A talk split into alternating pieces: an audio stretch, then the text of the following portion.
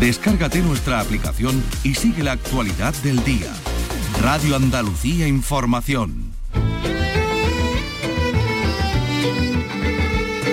En RAI, Andalucía es cultura.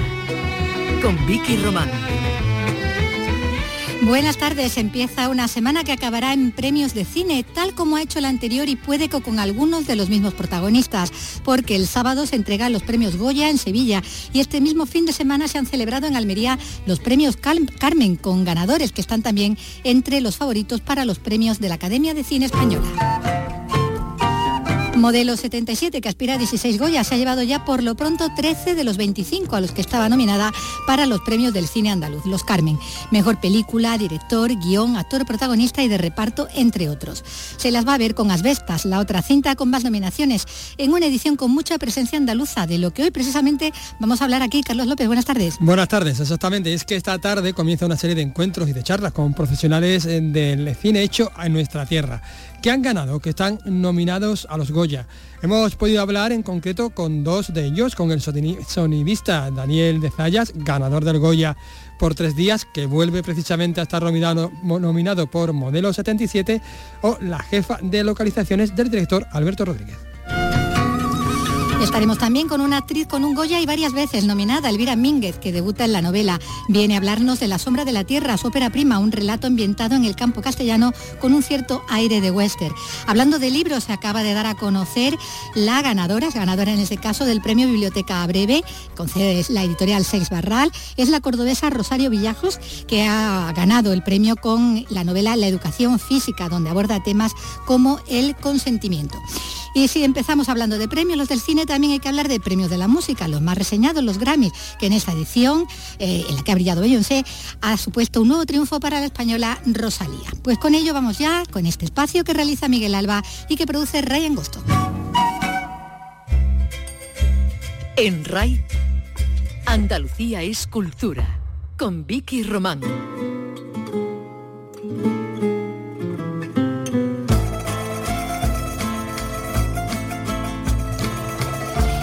Lo veníamos anunciando desde muchos días atrás, que este fin de semana se entregaban en Almería los premios Carmen del cine andaluz. Lo han hecho y además con un ganador casi absoluto, Alberto Rodríguez con su película Modelo 77. Yo no soy un delincuente. No pueden caerme seis años por eso, no tiene sentido.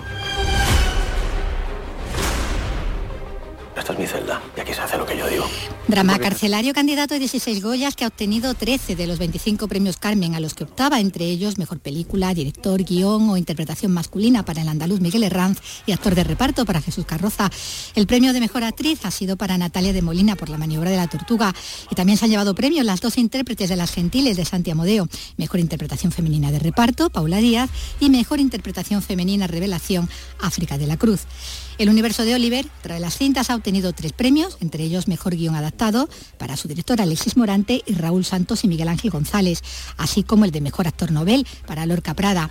María Alejárraga, a las mujeres de España, ese documental de Laura Hockman, también nominada, recordamos, para los premios Goya, ha recibido el premio Carmen al mejor largometraje documental. Muchos de estos títulos, como decimos, se las van a ver también dentro de una semana, bueno, antes, el sábado, en la gala de los Goya en Sevilla.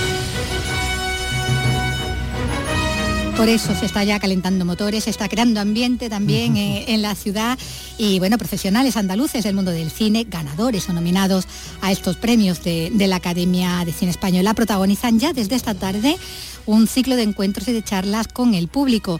Será a lo largo de tres jornadas hasta el miércoles en el centro de atención al visitante que hay en Marqués de Contadero, ahí junto a la Torre del Oro, frente a Triana, Carlos. Frente a Triana, exactamente. Participarán pues directores, actores, guionistas, productores y profesionales. Profesionales como el sonidista Daniel de Zayas, ganador del Goya por Tres Días, que vuelve a estar nominado, como decimos, por Modelo 77 aunque la verdad es que no espera hacerse con el galardón, o Nieves González, jefa de localizaciones del director Alberto Rodríguez. Está detrás pues, de títulos como Modelo 77 también, pero también Grupo 7 o series como La Peste o Sin Límites. He podido hablar con ellos, también con Sara y Pineda, que es la responsable de Sevilla en mí, es decir, de la oficina de, la, de rodajes de Sevilla, que digamos organiza todo esto, y también con Lourdes Palacios, presidenta de ASECAN, que modera una de, de las mesas redondas. Vamos a escuchar. Vamos a empezar por Saray, por la parte institucional, vamos a decir. ¿Cómo surge esta idea de poner en contacto los profesionales de aquí con el público en general? Bueno, una de las misiones que tiene nuestra área, más allá de promocionar Sevilla como plató de, rodaje y como destino de, turismo cinematográfico, es también promocionar a la, industria local, que es realmente reconocida eh, yo diría que por todas las producciones que, que, nos llegan a la ciudad es algo que siempre destacan. Entonces, con motivo de los encuentros Goya estamos organizando yo creo que unas 20 actividades durante las dos semanas premia a la celebración de los premios y queríamos desde el ayuntamiento, desde la Sevilla City Office, que la industria local, por supuesto, tuviera su sitio y esa es la razón de ser de estos encuentros, que complementan a los de la Fundación Academia de Cine. La industria local, eh, ¿podemos hablar de número, de, número de empleos, de dinero que deja la, industria del cine en Sevilla? Pues yo no los tengo, si te soy sincera ahora aquí, no lo tenía previsto, pero no te podría indicar. Sí sé eh, que eh, son profesionales que están sumamente em, reconocidos, como he dicho anteriormente, a nivel nacional, a nivel internacional, por todas las productoras que, nos llegan. Y sí tenemos algunos datos de la, de la industria local, de lo que desarrolla aquí en la ciudad en rodaje, pero no te podría decir exactamente económicamente cuánto mueve. Bueno, eh, centrándonos en estas actividades, son tres días, tres tardes, ¿por qué lo habéis diseñado así? Bueno, porque eh, van en distintas áreas, ¿no? En la primera se habla mucho de la, idea, desde cómo se desarrolla la idea de, la producción al rodaje, contemplará temas de dirección, guion, producción, coordinación, dirección de arte. El día 7 hablamos sobre los personajes, desde la relación del personaje con el director, por eso está Benito Zambrano y Ana Fernández, a todos los aspectos de vestuario, caracterización de, rodaje. Y por último, una última temática que vemos el, miércoles son otros aspectos técnicos fundamentales en la construcción de la película, como pues el diseño de producción, el diseño de sonido, por aquí está Dani, la composición musical o el montaje. Lo hemos dividido creo que son mm, un acercamiento muy completo a lo que es producir una película vienen eh, representantes, como mm, habéis nombrado anteriormente, con una calidad enorme. Tenemos la suerte de contar con gran parte del equipo de Modelo 77, que está nominado a 16 premios Joya, y es una actividad abierta a público y ya casi, casi, casi está casi completa las inscripciones, con lo cual está teniendo mucha aceptación. Estamos charlando con la gente del cine, con los nuestros, con los andaluces. Continuamos con Nieve González, responsable de localizaciones para producciones tan importantes como Modelo 77, que por cierto acude a la gala del sábado con 16 candidaturas, nada más y nada menos. También de series como La Peste, Sin Límites, sobre el viaje de Magallanes y el Cano, por supuesto de películas como Animales sin collar, Oro, El hombre de las mil caras, Toro, Grupo 7, After, Tres días o A la Triste casi nada nieve, ¿no? Sí, bueno, sí. Aquí está casi todo el recorrido que he hecho a lo largo de, mi carrera. Mm. Eres andaluza, eres profesional de primer orden y, eres mujer. ¿Fácil, fácil ha sido? No, ¿no? Bueno, supongo que tiene la dificultad que tiene cualquier profesión que empiezas desde, desde abajo, ¿no? Se va, se va aprendiendo poco a poco. No creo que sea un hándicap en sí mismo eh, ser mujer o tal, ¿sabes? Como eh, nosotros, esta profesión es una profesión muy de oficio, entonces siempre vamos empezando en los cargos más inferiores y vamos ascendiendo hasta llegar, hasta donde tú llegues, ¿sabes? En este caso, a ser jefa de localizaciones. Y eh, a pesar de lo joven que eres, llevas ya esta carrera con eh, títulos potentes, cuando echas una mirada atrás, ¿qué sientes? Pues muchas veces lo que siento es que cuando nosotros llegamos a, a los espacios donde se va, finalmente se ruedan, eh, la sensación que tengo es cuando veo allí el rodaje es decir, anda, esto lo he hecho yo, ¿sabes? Porque llegas allí, mm, en, principio eres una personita que va eh, preguntándole a la gente que si que, le parece si rodamos allí o no y tal, y al final cuando llega todo el volumen del equipo y todo el rodaje, pues pues sí, mm, da un poco de vértigo, ¿no? La capacidad que se ha generado para poder hacer eso. ¿Qué es lo más complicado a la hora de buscar una localización? Para mí lo más complicado ahora, mismo es buscar época actual de Sevilla. Eso es porque realmente está, es lo más amplio y lo menos limitado. Pero hay cosas que son como muy chulas cuando te tienes que buscar espacios que no son de Sevilla. Por ejemplo, tienes que buscar otro país en, Sevilla o, algo así, ¿no? Entonces ahí eh, empiezas a pensar em, qué cosa, o sea, cuál es el pensamiento común o, eh, no sé, el imaginario que tienen las personas sobre ese país y que, y que, y que puedes encontrar en Sevilla que se parezca a eso. Entonces, esa, eso creo que son los, proyectos que pueden resultar más, más no sé, más llamativos, más curiosos. ¿Y, es más difícil buscar localizaciones en Andalucía o es más fácil? A ver, nosotros en Andalucía tenemos una gran variedad de posibilidades y de hecho hay muchísimas películas que se vienen de fuera a rodar muchos sitios diferentes, tanto a nivel de paisajes como a nivel de eh, edificaciones. ¿Qué prefieres, eh, cine o series? ¿O qué diferencias hay? yo prefiero, en realidad cada uno tiene su, su, característica. Eh, las series son más largas eh, en el tiempo, o sea, siempre duran más el rodaje, entonces pues tienes que, buscar... Son bastante parecidas ahora mismo, porque tanto las, eh, la ficción, al fin y al cabo estás haciendo localizaciones para ficción, entonces mm, prácticamente da igual que sea serie o cine, por, tiempos de trabajo, pues prefiero una película, la verdad. Pero porque al final eh, nosotros rodamos con mucha intensidad y, las películas, bueno, pues se, acortan en el tiempo. Pero a nivel de estético y a nivel de mi proceso de trabajo da igual que sea serie o televisión. ¿Quién se le ocurre que la fábrica de artillería de Sevilla puede ser la cárcel modelo de Barcelona? Yo no sé si es una cuestión de que se le ocurra a alguien en concreto, pero sí que tenemos una cierta fascinación por los lugares cerrados, ¿no? Entonces cuando vemos espacios de la ciudad que están cerrados siempre nos da, o sea, queremos entrar ahí a ver qué hay, ¿no? Y, eso es como una máxima, a ver qué hay, a ver qué podemos encontrar. Entonces, eh, esas naves sí que son unas naves que siempre han llamado mucho la atención porque están, mitad, están en mitad de la ciudad, son eh, de dimensiones muy grandes, ¿no? Para, o sea, un espacio muy grande y, ya se había rodado algún documental, algunas cosillas sí que se han rodado, pero es, aquí en Modelo 77 cuando hemos rodado más tiempo, porque bueno, porque nosotros estábamos buscando como un espacio polivalente que por un lado se pudiera construir parte de los decorados que no se iban a hacer en Barcelona y por otro lado que tuviera algunos otros, otras naves o otras estancias que nos pudiera servir para, para recrear estancias de la modelo. Y, nada, y llegamos allí y lo encontramos. Normalmente llegar a estos sitios tiene un proceso lento porque pertenecen a varias instituciones y tienes que, bueno, pues hablar con todas las partes, eh, convencer a todas las partes, que nos autoricen todas las partes y al final, pues una vez que llegas allí, pues ya, pues nada, ya está, empieza el trabajo de las películas. Por, lo que me comentas, eh, creo que es más complicado eh, buscar una, localización para una época contemporánea más cercana en el tiempo que más lejana.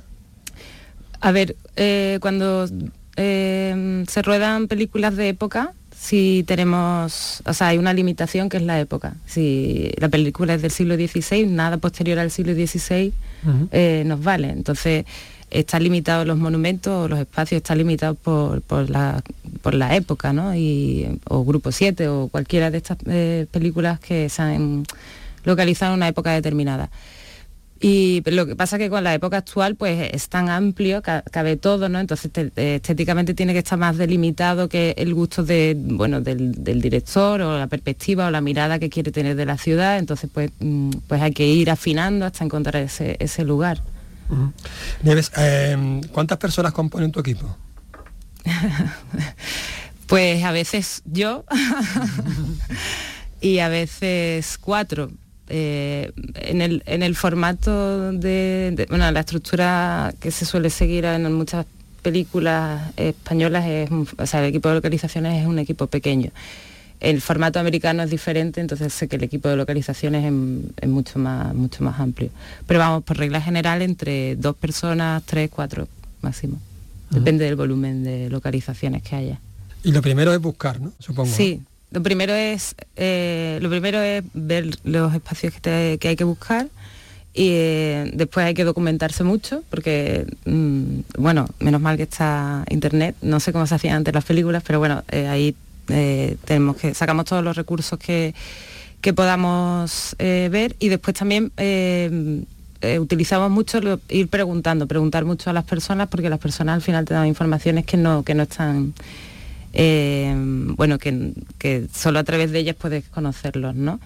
Y, y, eso son las fuentes para empezar la búsqueda, ¿no? Y eh, después, pues nada, dar, te vas a dar paseos por la ciudad eh, y a hacer fotos y empieza y, una vez que se tienen todas las fotos, bueno, pues se hacen propuestas, se, se proponen al director o a la directora de arte y son ellos los que finalmente deciden qué es lo que se va a enseñar a, la dirección, bueno, al director o directora de la película. También has comisariado el mapa virtual, ¿no? que también es otra iniciativa que ponéis en marcha. Un mapa eh, virtual sobre las localizaciones en, la ciudad. Sí, hemos hecho para como actividad paralela también, eh, hemos puesto en marcha un, eh, sí, como un mapa, una cartografía sobre todas las localizaciones, sobre todas las, películas, o sea, las localizaciones de las películas que se han rodado en Sevilla y que han sido nominadas a los Goya. Esa es un poco la limitación inicial que tenemos.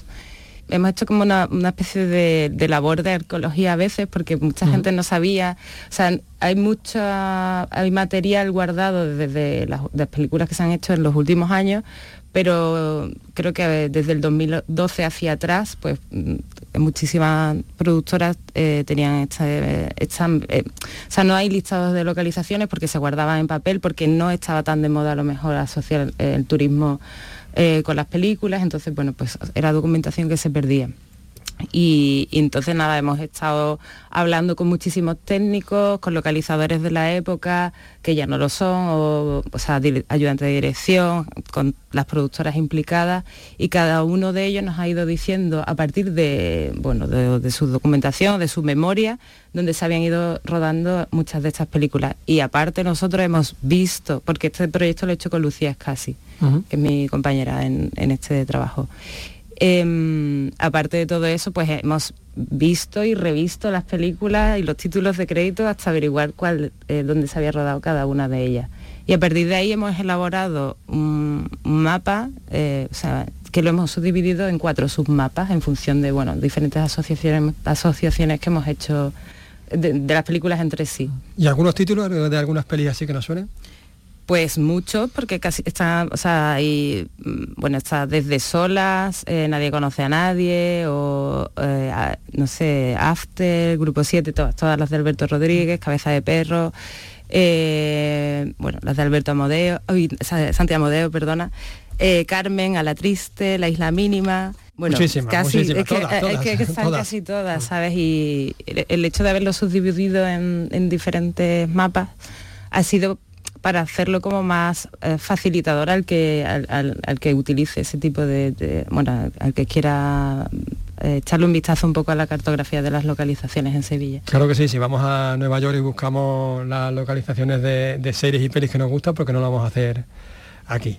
Continuamos hablando con estos enormes profesionales de nuestro cine, hablamos de historias de la gran pantalla y de la pequeña pantalla, si son series, tenemos que hablar también del sonido, esta cuestión tan importante para crear la magia de una historia. Daniel de Zaya ya tiene un Goya, lo tienes por, por tres días y acudes a esta edición nominado por Modelo 77. Una pregunta facilita, ¿esperas ganarlo? Eh, qué fácil contestar, no. no, bueno, creo que, eh, que este año pensamos que hay un nivel muy importante en la cinematografía, ¿no? Y, y bueno, nos sentimos de tener tantas nominaciones este año precisamente, donde ahí han coincidido tantas grandes películas, pues nos sentimos ya satisfechos con eso. Y si cae algún Goya de algún compañero y demás, pues doble alegría, ¿no? Pero no nos sentimos nosotros caballo ganador en esta edición, pero bueno. Bueno, eh, Daniel, hay que recordar que bueno, anteriormente has estado nominado por El hombre de las mil caras, por En la isla mínima, por Grupo 7, ¿Quién te cantará? o, El autor. ¿Sientes que tu trabajo es reconocido? Yo creo que sí. De hecho, me traía a la radio, no sé para qué me traía a la radio un técnico de sonido, pero con lo de técnico de sonido que tenía aquí en la casa. es muy importante el sonido, precisamente. Pero, pero sí me siento, aunque no me siento muy cómodo en la exposición pública y demás, pero pero sí, hombre, sí que me siento reconocido. Y luego, y luego creo que, eh, enlazándolo con el tema de las localizaciones, cuando vienen técnicos de fuera, siempre me dicen que bien educado tengo a los equipos de producción y demás porque piensan muchísimo en el sonido. Siempre me dan, siempre me dan, me felicitan, oye, que, la gente está súper concienciada con que las localizaciones no tengan ruido y demás. Y bueno, pues un poco de ese granito, ¿no? De, ser tan por culero, entre comillas, perdón por la expresión Tan tiquismiquis. Tan tiquismiquis, mira, tiquismiquis. Un poco cursi me parece, pero bueno. Claro, claro, como debe ser, tiquismiquis. pues entonces sí, me siento que el sonido ha cogido bastante fuerza. Te pregunto un poco también lo mismo que le, preguntaba a ella. ¿Qué producciones son más complejas a la hora de, crear el espacio sonoro? Bueno, las películas de época tienen extra además que si suena una radial o una moto en un momento dado, pues es la muerte de, de la toma, ¿no? Para nosotros, claro, para el director ya otro cantar. Pues sí, las películas de época dentro de la ciudad pues son... Son complicadas. Muy complejas, muy, muy complicadas porque, porque además al ser películas eh, o producciones bastante caras, pues sobre todo se ruedan con más cámaras, por lo cual hay más equipo. Sí, yo estoy deseando de, volver al cine, contar historias contemporáneas por, porque me relajo bastante más. Sevilla tiene un color especial, pero Sevilla tiene un sonido especial. Sevilla puede tener, sí, efectivamente, tiene un, sonido especial. De hecho, bueno, cuando rodamos películas que no están ambientadas en Sevilla, pero rodamos en, aquí en Sevilla, pues claro que sí, tenemos una forma distinta de hablar, la figuración pues no puede hablar en sevillano, quizás, Sí, por supuesto que Sevilla tiene, tiene una alegría que se plasma en la forma de comunicarnos eh, y demás que, claro que sí, que tiene un sonido especial. Bueno, la técnica supongo, Daniel, que es importante, es fundamental. ¿Cómo, cómo ha evolucionado desde que tú empezaste? ¿Y cómo evoluciona? Justo yo, cuando entro, es el cambio al digital y ya una vez dentro del digital para nosotros la evolución fue saltar de las dos pistas a, al multipista, ¿no? Para, nosotros eso fue un cambio radical y por otro lado la microfonía no ha cambiado en 50 años. Estos mismos micros que tenemos aquí en la casa se siguen funcionando y estos micrófonos del año 70. Así que bueno, pues, pues adaptándose a los cambios y que son todos para mejor y nada, intentando hacer las películas también. creo que las películas cada vez son más complejas. Yo cada vez siento que las películas, por lo menos las películas de Alberto Rodríguez, cada vez son más complejas y, y para eso está la técnica, ¿no? Para sacarle el partido.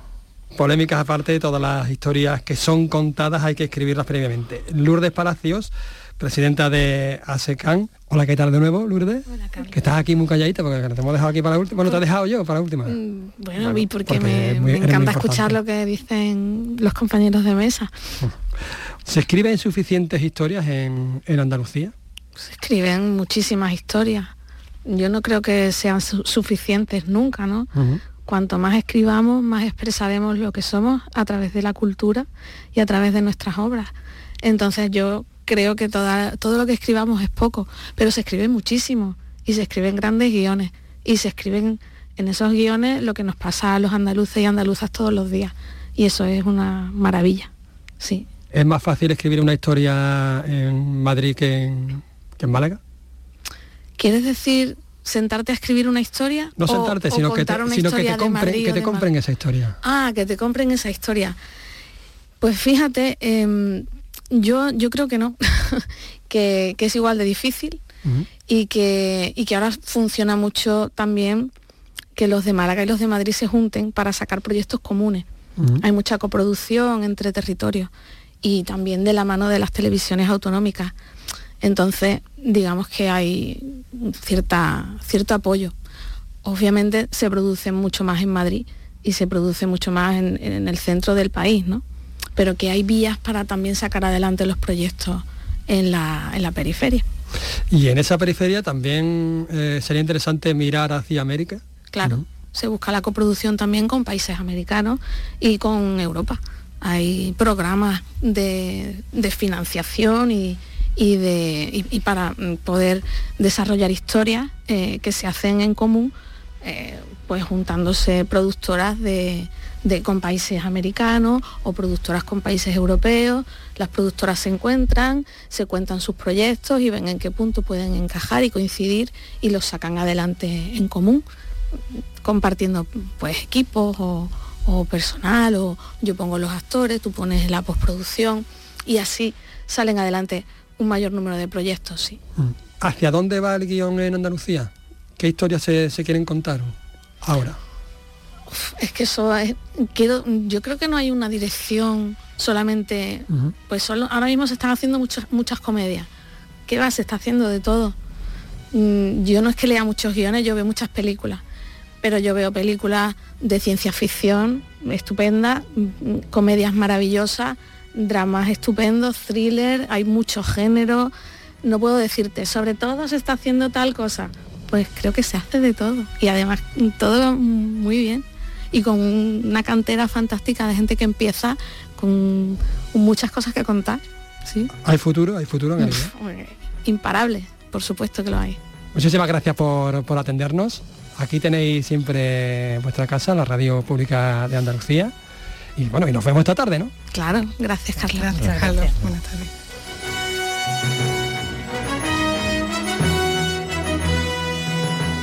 De lunes a viernes a las 4 de la tarde tienes una cita con el flamenco. Los conciertos y festivales, los recitales, los homenajes, las citas imprescindibles de este arte genuino de nuestra tierra. La mejor selección de nuestra fonoteca. Portal Flamenco de lunes a viernes desde las 4 de la tarde con Manuel Curao. Radio Andalucía Información. En RAI, Andalucía es cultura, con Vicky Román.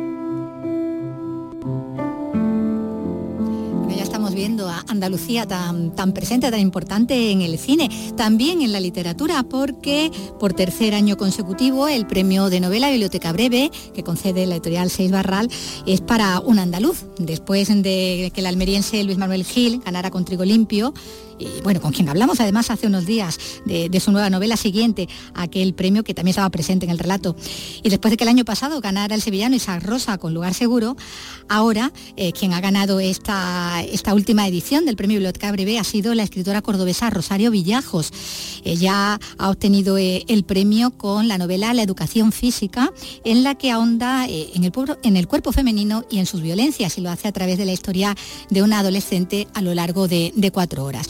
Eh, esto es lo que comentaba sobre lo que quiere contar en esta, en esta novela la autora, eh, nada más conocerse el fallo y a preguntas eh, de, nuestra, de nuestra televisión, de uno de nuestros compañeros que se había desplazado hasta el lugar donde se fallaba el premio. Escuchamos a Rosario Villajos pues de la falta de educación física que hemos recibido las mujeres o, la mala educación física que hemos recibido las mujeres.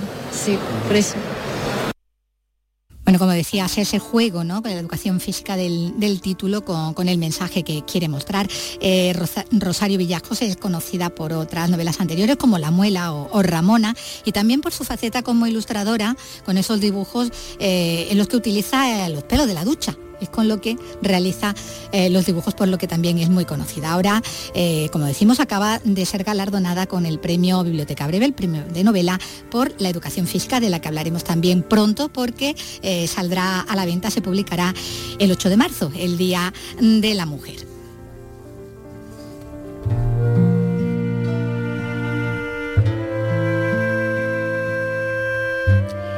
Hablamos de la mujer, hablamos de los Goya. Nos visita ahora la actriz Elvira Mínguez, ganadora del Goya como actriz de reparto por tapas, candidata otras tres veces, la primera con su interpretación en Días Contados.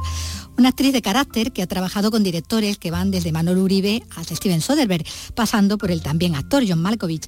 Ahora debuta como escritora y lo hace con la novela La sombra de la tierra.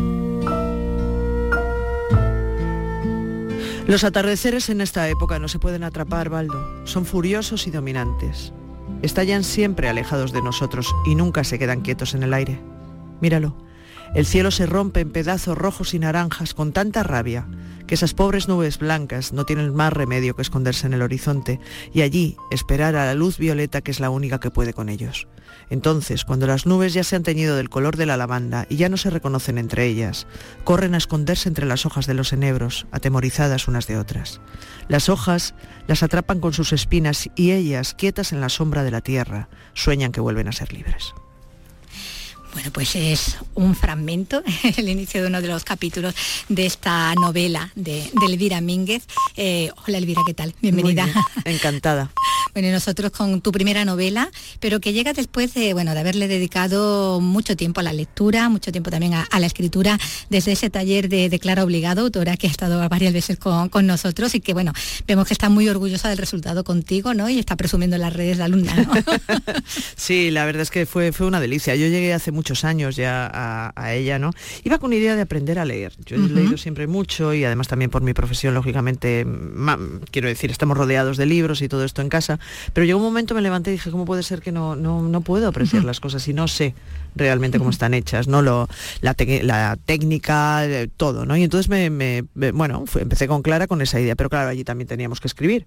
Entonces, eh, en el año 2006 escribí cuatro, cuatro monólogos, ¿sabes? De cuatro de los personajes. Aquello fue el germen, Clara y, la gente del taller me decía, tienes que continuar con ello, no lo dejes, tal, no sé qué, pero bueno, aquello se iba quedando por allí, lo retomabas hasta, hasta que ya por fin ha, cristalizado. Se ha convertido en novela, que es la que, la que te trae hoy aquí, eh, con la sombra de la tierra, con un gran protagonismo, como vamos a ver, femenino, de hecho con dos mujeres muy duras, muy fuertes, eh, cocidas eh, en su odio mutuo y que van a determinar con ello, con ese odio que se tienen, ¿no? la, vida de toda, la, de toda una comunidad alrededor. ¿no?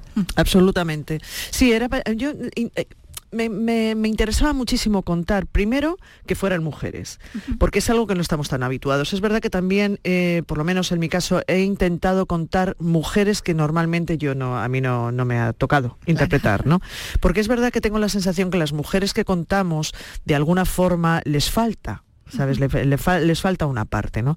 Creo que todavía en todo lo que estamos avanzando, por suerte, ¿no? En, relación con las mujeres, eh, y quedamos a veces cinco pasos para atrás y volvemos otra vez tres para adelante, me parece que nos falta todavía que nos legitimen el hecho de poder ser malas, ¿no? Es como que, no se nos permite. Y esto históricamente también ha sido así. Es verdad que en arte hemos podido ver más, pero hay una cosa que cuesta mucho, ¿no? Y entonces yo quería contar a esas, estas dos mujeres ambiciosas, eh, egoístas, em, con manipulación que tienen, eh, eh, o sea, son características que son más propias, efectivamente, que las vemos más en los hombres, ¿no? Y a mí me interesaba contar ese tipo de mujeres, las mujeres que a mí me hubiera gustado interpretar.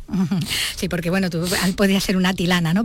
Perfectamente. Absolutamente, sí, sí, sí, Completamente. Bueno, se ambienta en una tierra de, miserias, donde también se larvaba gente muy miserable, ¿no? En todos los sentidos, porque sobre la pobreza se erigen ellas dos, estas dos mujeres, eh, una con poder, la otra en ese momento desposeída, pero luchando también con hacerse con él, ¿no? Es una, lucha por el poder, lo que ellas se traen, ¿no? Todo el esa es la, eh, sí, absolutamente también, esa es la idea, ¿no? Son dos mujeres que luchan por el poder, una por mantenerlo y la otra por, por, por tenerlo, ¿no? Por llegar a él. Y para ellos son capaces de cualquier cosa y, desde luego una de las, las una de las cosas que cuenta la novela son las, las consecuencias de los hechos, ¿no? Que, se van, que estas mujeres van cometiendo, ¿no?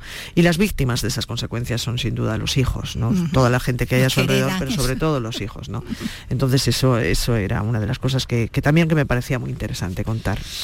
Eh, Elvira, mira, leyéndolo, Aitana y, la Garibalda, a mí por lo menos me recuerda un poco a la Emma y Viena de, Johnny Guitar, ¿no? Ese aire de Webster que hay aquí también en esa comunidad rural de esa España de finales del 19, mm, aldea castellana fronteriza también.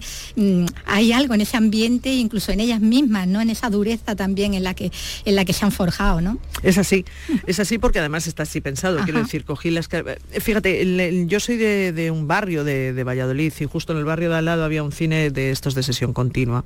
Yo me he criado ahí viendo pelis y tengo grabado absolutamente los westerns de, los spaghetti western de, Sergio Leone, ¿no? Fundamentalmente, pues el, bueno, el feo y el malo, para mí era, ¿no? Era también por un puñado de dólares y la muerte tenía un precio, pero sin duda estaban ahí, ¿sabes? Mis referentes. Luego, más allá de la literatura americana, como pueden ser Faulkner o puede ser, ¿sabes? Cadwell y tal, ¿no? Pero es verdad que hay una, hay un germen, hay una base que es esa, que es el western. Y como tú has dicho, o sea, está ahí, o sea, está puesto, vamos, está hecho está queriendo, claro, ¿no? Está eso, está el paisaje, están las leyes esas impuestas, ¿no? De, esas leyes tácitas de que no están escritas, ¿no? Pero que se rigen. Está la usurpación de, las tierras por parte de la Garibalda, ¿no? De, las tierras de, la gente del pueblo.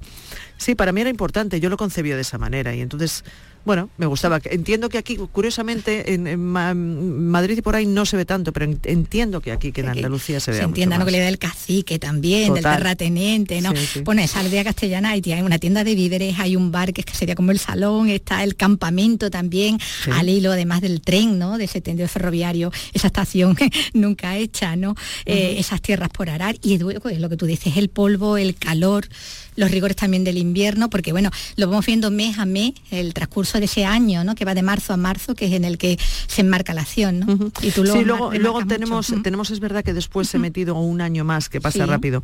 Fundamentalmente por una cosa, al principio el, tiempo es, es em, es, rápido, ¿sabes? Yo tengo la sensación, era lo que quería contar, que el, que el tiempo fuera muy rápido. Todo lo que ocurre se produce por la, el detonante, es la muerte del marido de Garibalda, y entonces em, eh, empiezan a estallar una serie de cosas. Pero a medida que va transcurriendo el, tiempo, a mí me gustaría, me gustaba que eso se ralentizara, sobre todo por el personaje de Amparo, ¿no? Amparo es el personaje de alguna manera, es ese protagonista que está ahí metido y que se va haciendo en, un caldo, ¿sabes? Se hace a fuego lento, ¿no? Y entonces me gustaba que eso también, ¿sabes? Que también fuera así. Se fuera notando, ¿no? Eh, decíamos que el odio entre las dos protagonistas es el que determina la vida de, los que la rodean, empezando, como decimos, ¿no? por, por sus hijos, pero eh, que llegando también hasta, hasta los vecinos, creándose esos dos bandos, ¿no? Uno aparentemente más sometido mm, eh, que el otro, pero el otro que se ha formado por propia iniciativa, el de Atilana, se da cuenta de que en el fondo sirve al mismo perro pero con distinto collar, ¿no? Que no hay tanta diferencia entre estas dos mujeres, ¿no? Claro, eh, a la hora de la verdad, eh, cuando, cuando, cuando la, existencia se fundamenta en el principio del odio, una vez que se pierde el objeto odiado, ¿qué, pasa con eso? ¿no? Entonces eh, es indudable que, estas dos mujeres, a la larga y con el tiempo, se, se, se han convertido son lo mismo desde el principio y se va y se convierten en, lo mismo no lo que ocurre es que es verdad que también son utilizadas por todos, porque a todos les, les, quieren sacar un partido, exactamente, cada uno tiene su Se interesa que Garibalda se coloque ella, para al mismo tiempo piensan que va a ser eso, ¿no? Pero no, salvo Abelino, que es el viejo del pueblo, que le dice, cuidado, que estamos ahí buscando, al final voy a creer lo mismo. Esas dos mujeres están enfrentadas, bueno, les arrastra esa misma ansia de poder que decíamos antes, en eso, eso son iguales, porque además han larvado la competitividad y lo vamos a ver desde, desde niñas, ¿no? Eso es algo que de lo que no se ha podido liberar tampoco, ¿no? Como también el entorno también ha hecho quizá, ¿no? Que, sí, pero, pero el origen de todo, indudablemente, Es, la infancia de ellas, ¿no? Es la infancia y es lo que les ocurre en esa infancia y eso es lo que sienta, claro, eso es lo que, lo que establece ese odio son celos. sí, totalmente. es, tan, tan, burdo como, como, los celos, sí. Como los celos de dos niñas. Y como la está padeciendo el resto de, la comunidad, como decimos, el resto de los personajes, aunque en el caso de, Atilana, él tiene un, un, aliado al que sin embargo no hace más que despreciar, ¿no? Ahí hay un amor incondicional nada correspondido, ¿no? O por lo menos sin saber corresponderlo, ¿no? Totalmente, me gustaba mucho que los, que los hombres en esta historia amaran, sí, ¿sabes? Cambiando de, como, de alguna manera, invirtiendo lo, lo, que estamos invirtiendo, ¿no? Colocando a esas mujeres que no es habitual, que bueno, es habitual y, seguramente es irreal también, ¿no? Que, que, en, que, en, ese principio de siglo hubiera mujeres o una mujer con ese poder y que hubiera otra ¿no? que se enfrentara de esa manera. No es lo, sí podía, sí había familias, pero no mujeres. Entonces esta no es la historia de dos familias enfrentadas, esta es la historia de dos, mujeres, enfrentadas, ¿no? Entonces me, interesaba en ese cambio de, de, roles. Me interesaba que los hombres fueran los que amaran y los que amaran bien y de una forma generosa y desinteresada. En el caso de Fernando Vacas, en el caso de la Disla con la Chiri y en el caso de Saturio también. ¿no? Fernando Vacas se da cuenta, él, él, construye una imagen idílica de la mujer de la, de la que está enamorado, que luego vemos que, se cae. Rompiendo, claro. Pero en, ese momento él se da cuenta que se ha convertido en su hogar, para bien o para mal. Es de la misma manera eso, que tú tienes una una casa y puede tener goteras, no sé qué, no sé cuál, pero es tu casa, es lo que te confiere identidad, ¿no?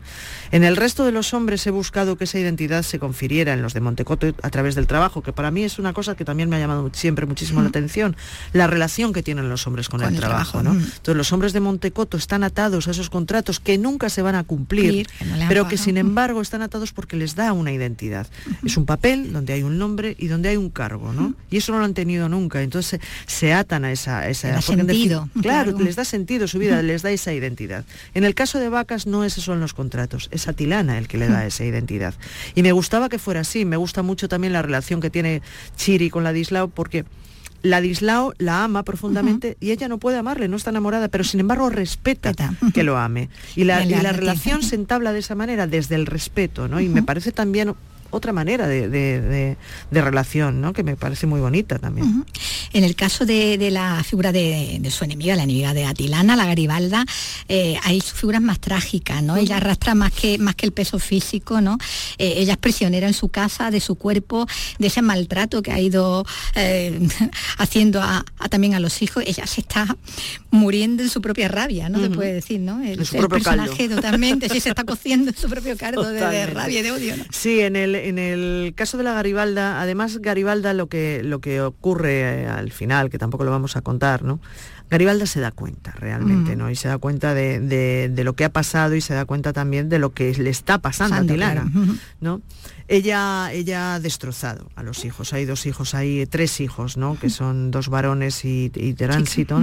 Demetrio es el más pequeño y Demetrio es un, es un hombre muy sensible y que, y que lo único que ha querido, lo mismo que quieren todos los hijos en definitiva y por lo que se soportan determinadas cosas, ¿no? Lo único que ha querido es que su madre le quisiera y no lo ha conseguido. Cada uno de los personajes que están sometidos a esas barbaridades, lo único que quieren es, es huir de ese sitio y cada uno lo busca a su manera, ¿no? Y entonces Demetrio, bueno, pues Demetrio lo busca de esa, de esa forma, ¿no? Con, refugiándose absolutamente en el alcohol con, con idea desde luego de morirse. Bueno, eh, está también una figura enlutada por ahí también, una carga importante, tampoco vamos a, ir contando esta esa herencia maldita que decimos, ¿no? Que se va transmitiendo de unos a otros, ¿no? Por esa incapacidad, en el fondo, de, salir del círculo vicioso, ¿no? Que se ha creado, donde lo que no cabe es la idea del perdón, ¿no? Es lo que para le cuesta, ¿no? Vamos, no, no, no, no, no existe. no existe. Para las protagonistas, de luego, no. No, no existe, no existe esa capacidad de perdón. Y además tampoco a mí no me interesaba que estuviera ese perdón como el que conocemos, ¿no? Quiero decir, el que tenemos todos en la cabeza, este perdón cristiano, ¿no? Em, no, los personajes no están cargados de culpa. Uno de los, uno de los mm, del, marco en el que está es que todos los personajes están cargados de culpa, en definitiva. No hay que olvidar, y yo creo que esto además sí que se puede decir porque lo, vemos desde el principio, es una novela que, que el el subtexto de los abusos sexuales es, enorme, ¿no? Mm. Y los abusos sexuales lo que conllevan indudablemente es esa, es esa culpa, ¿no? Entonces eso me interesaba mucho, me interesaba mucho que se contara, ¿sabes? Y me interesaba además porque esas son las, las, consecuencias, en definitiva es una novela que habla de las consecuencias de los hechos pasados y cómo el, el presente es el pasado y cómo el futuro sigue siendo el pasado siempre, ¿no? Y de ahí, de esas consecuencias, hay esos personajes como el que decimos esta figura, ¿no? Y, que es la gran consecuencia de, todo, lo que ha ocurrido, claro. Bueno, van a tener que ser otros, visto lo visto, ¿no? De cómo los demás se han criado, ¿no? Y, y cocido en eso, tendrán que ser otros los más jóvenes los que aporten un poquito de, esperanza, ¿no? De que haya otro futuro posible. Eh, porque dentro de todo lo que pasa hay una, puerta abierta, ¿no?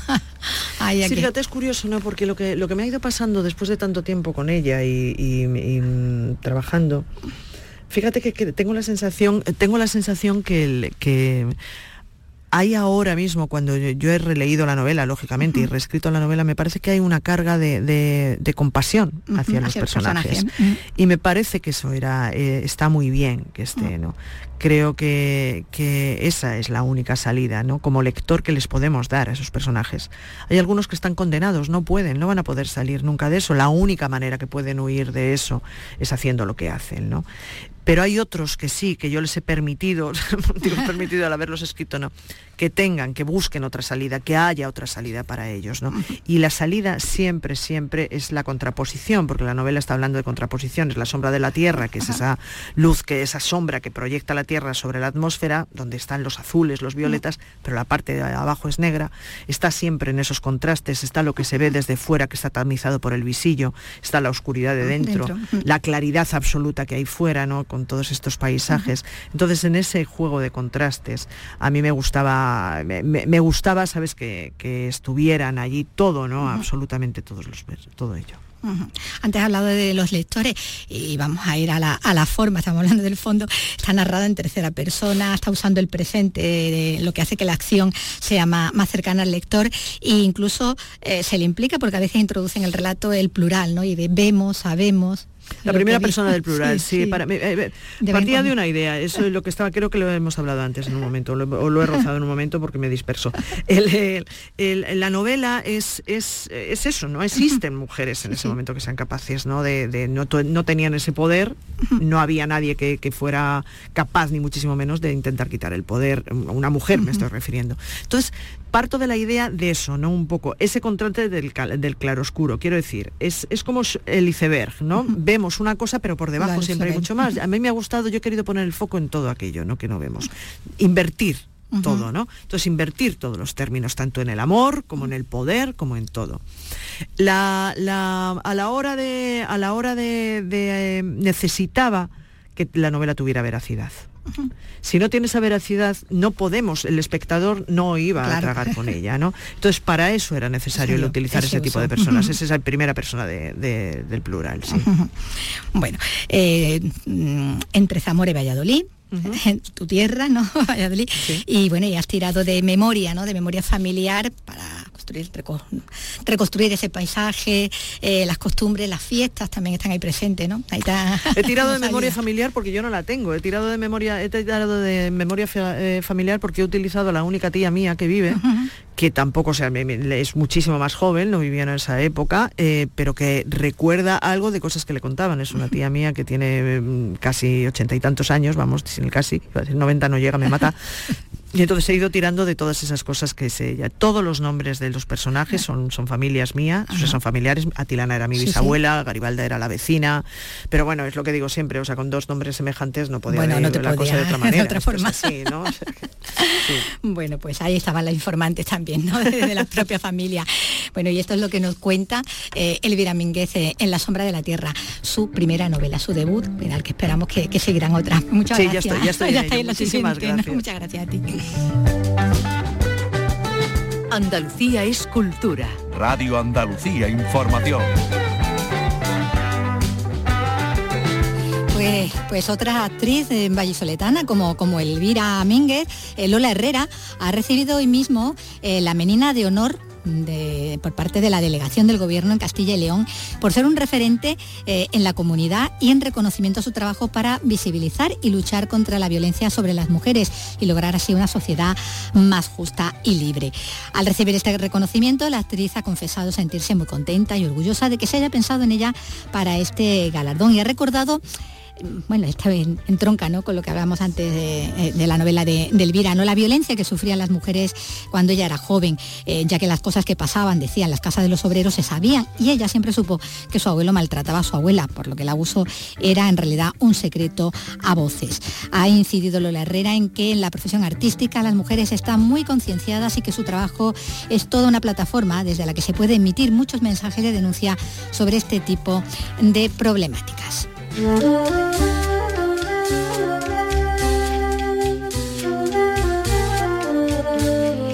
no vamos a dejar de, hablar de cine ni de libros, que se juntan porque el Centro Andaluz de las Letras pone en marcha un nuevo programa que ha bautizado como Literatura y Cine, en el que abordar las relaciones entre el cine actual y la literatura contemporánea, y que es mucha. José Valero. El programa comienza mañana con un diálogo entre el profesor de la Universidad de Málaga, Rafael Malpartido, y el responsable de la programación de la Filmoteca de Andalucía sobre la influencia del séptimo arte en los escritores y escritoras del siglo XX y en la poesía, la narrativa y el teatro actuales, y también para abordar cómo las obras literarias han venido alimentando la producción fílmica casi desde el inicio del cine hasta nuestros días. Escuchamos a Rafael Malpartida. Llevo muchos años intentando eh, a las nuevas generaciones eh, inculcarles la idea de que literatura y cine no son enemigas, ni hay que enfadarse cuando una película no hace lo que uno cree que debe hacer después del texto literario. ¿no? Melancolía de Las von Trier, La diosa fortuna de Ferzán Ozpetek, ambas en marzo. Y Dolor y Gloria de Pedro Almodóvar y Retrato de una mujer en llamas de Celine Sciamma en abril forman la cartelera de este programa. Contarán con un comentario de situación inicial y un debate posterior. Mañana, en la sede del CAL de Málaga a las 19 horas y las películas en el Teatro Cánovas.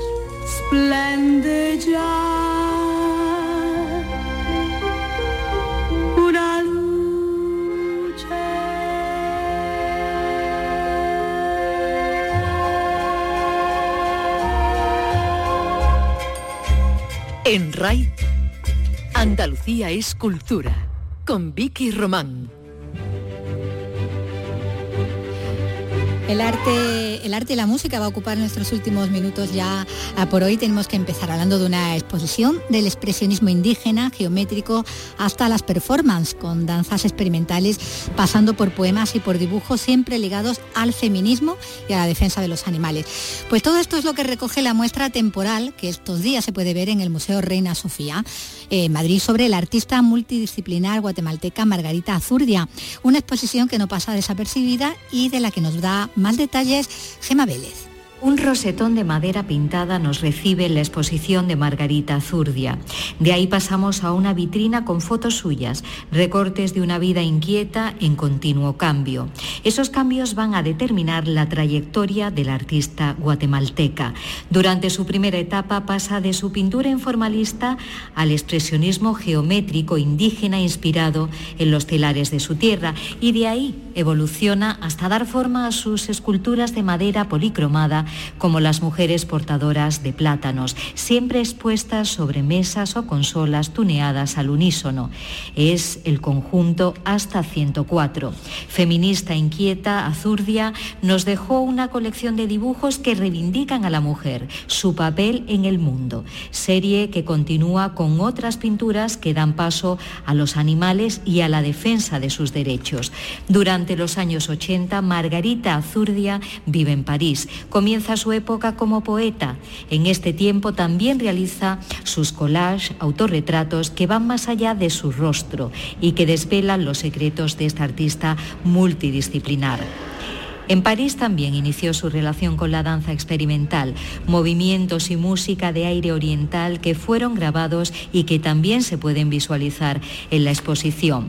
La madre tierra, la cultura e incluso la religión resumen una muestra que se puede ver en el Reina Sofía hasta abril.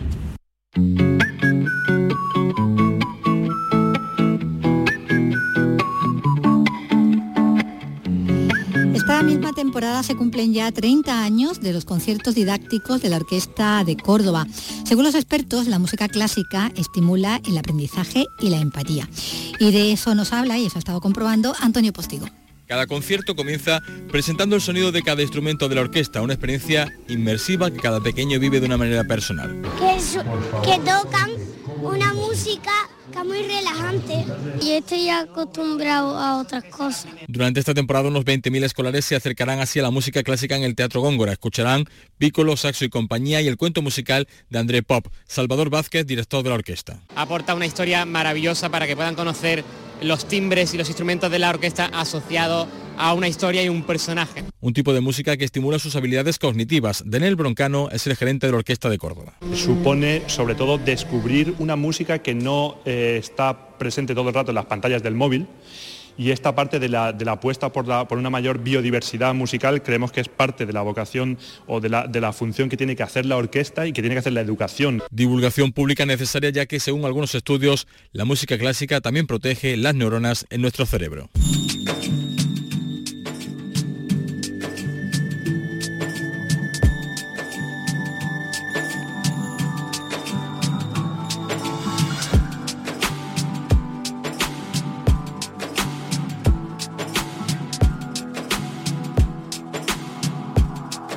Andalucía es cultura. Radio Andalucía Información. Aquí no tu mami,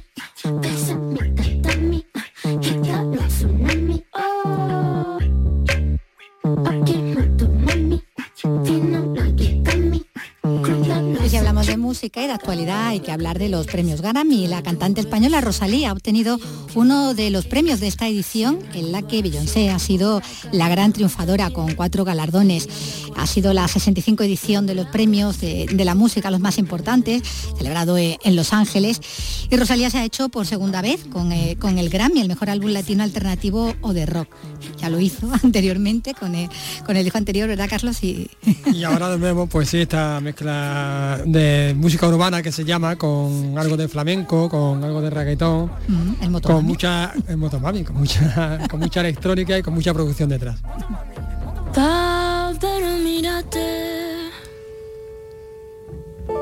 No pienses más. Nada que pensar. Aquí es más reconocible en esa faceta que decíamos, ¿no? Suya del comienzo, ¿no? Sí, más de, de, sus dos primeros discos, sí, sí. Eh, bueno, como decimos, en esta edición competía mm, Rosalía con con artistas como Jorge Dressler y Fito Páez, en esa categoría en la que ya ha salido ganadora, pero la, gran, gran triunfadora de los premios ha sido Beyoncé. Beyoncé una vez más. Que no hace más que acumular Grammy. Treinta y tantos, no, le caben ya. 32. Se ha convertido con estos cuatro que ha obtenido esta vez eh, en, la, en la máxima ganadora, ¿no? La que más gramófonos de, oro tiene en casa. Aquí han sido cuatro premios, a la mejor grabación dance, a la mejor, a la mejor canción Rhythm and Blues, al mejor álbum dance y al mejor, la mejor actuación de rhythm and blues tradicional.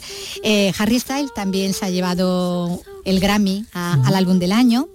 Eh, actuaba también en, la gala, lo mismo que Bad Bunny, era el que la inauguraba de hecho, y él se ha llevado el premio al mejor álbum de, música urbana.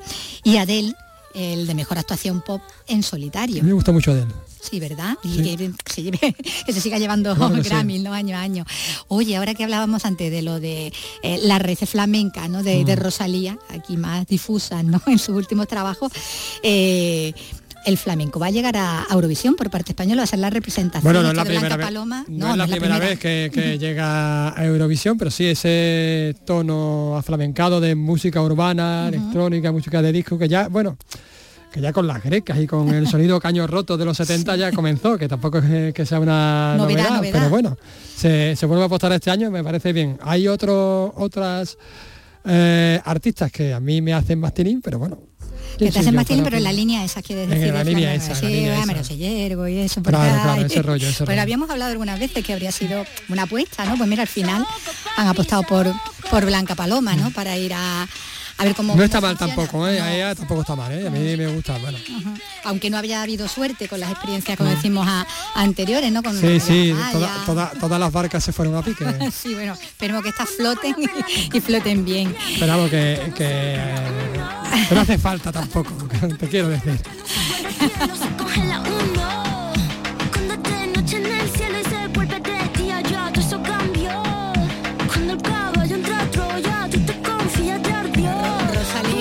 salía triunfando otro año en los Grammy, pero vamos a terminar, nos vamos a despedir con otra música diferente.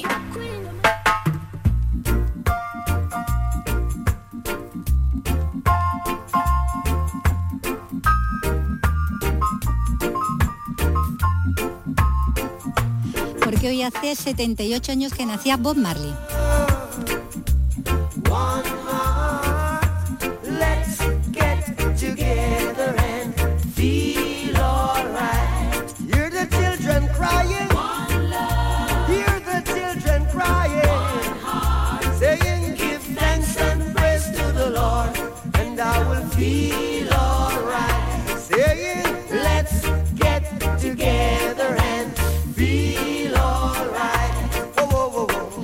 Músico, guitarrista y compositor jamaicano, que fue el líder, compositor y guitarrista de las bandas de ska, de rocksteady, de reggae, de Wailers y Bob Marley and the Wailers.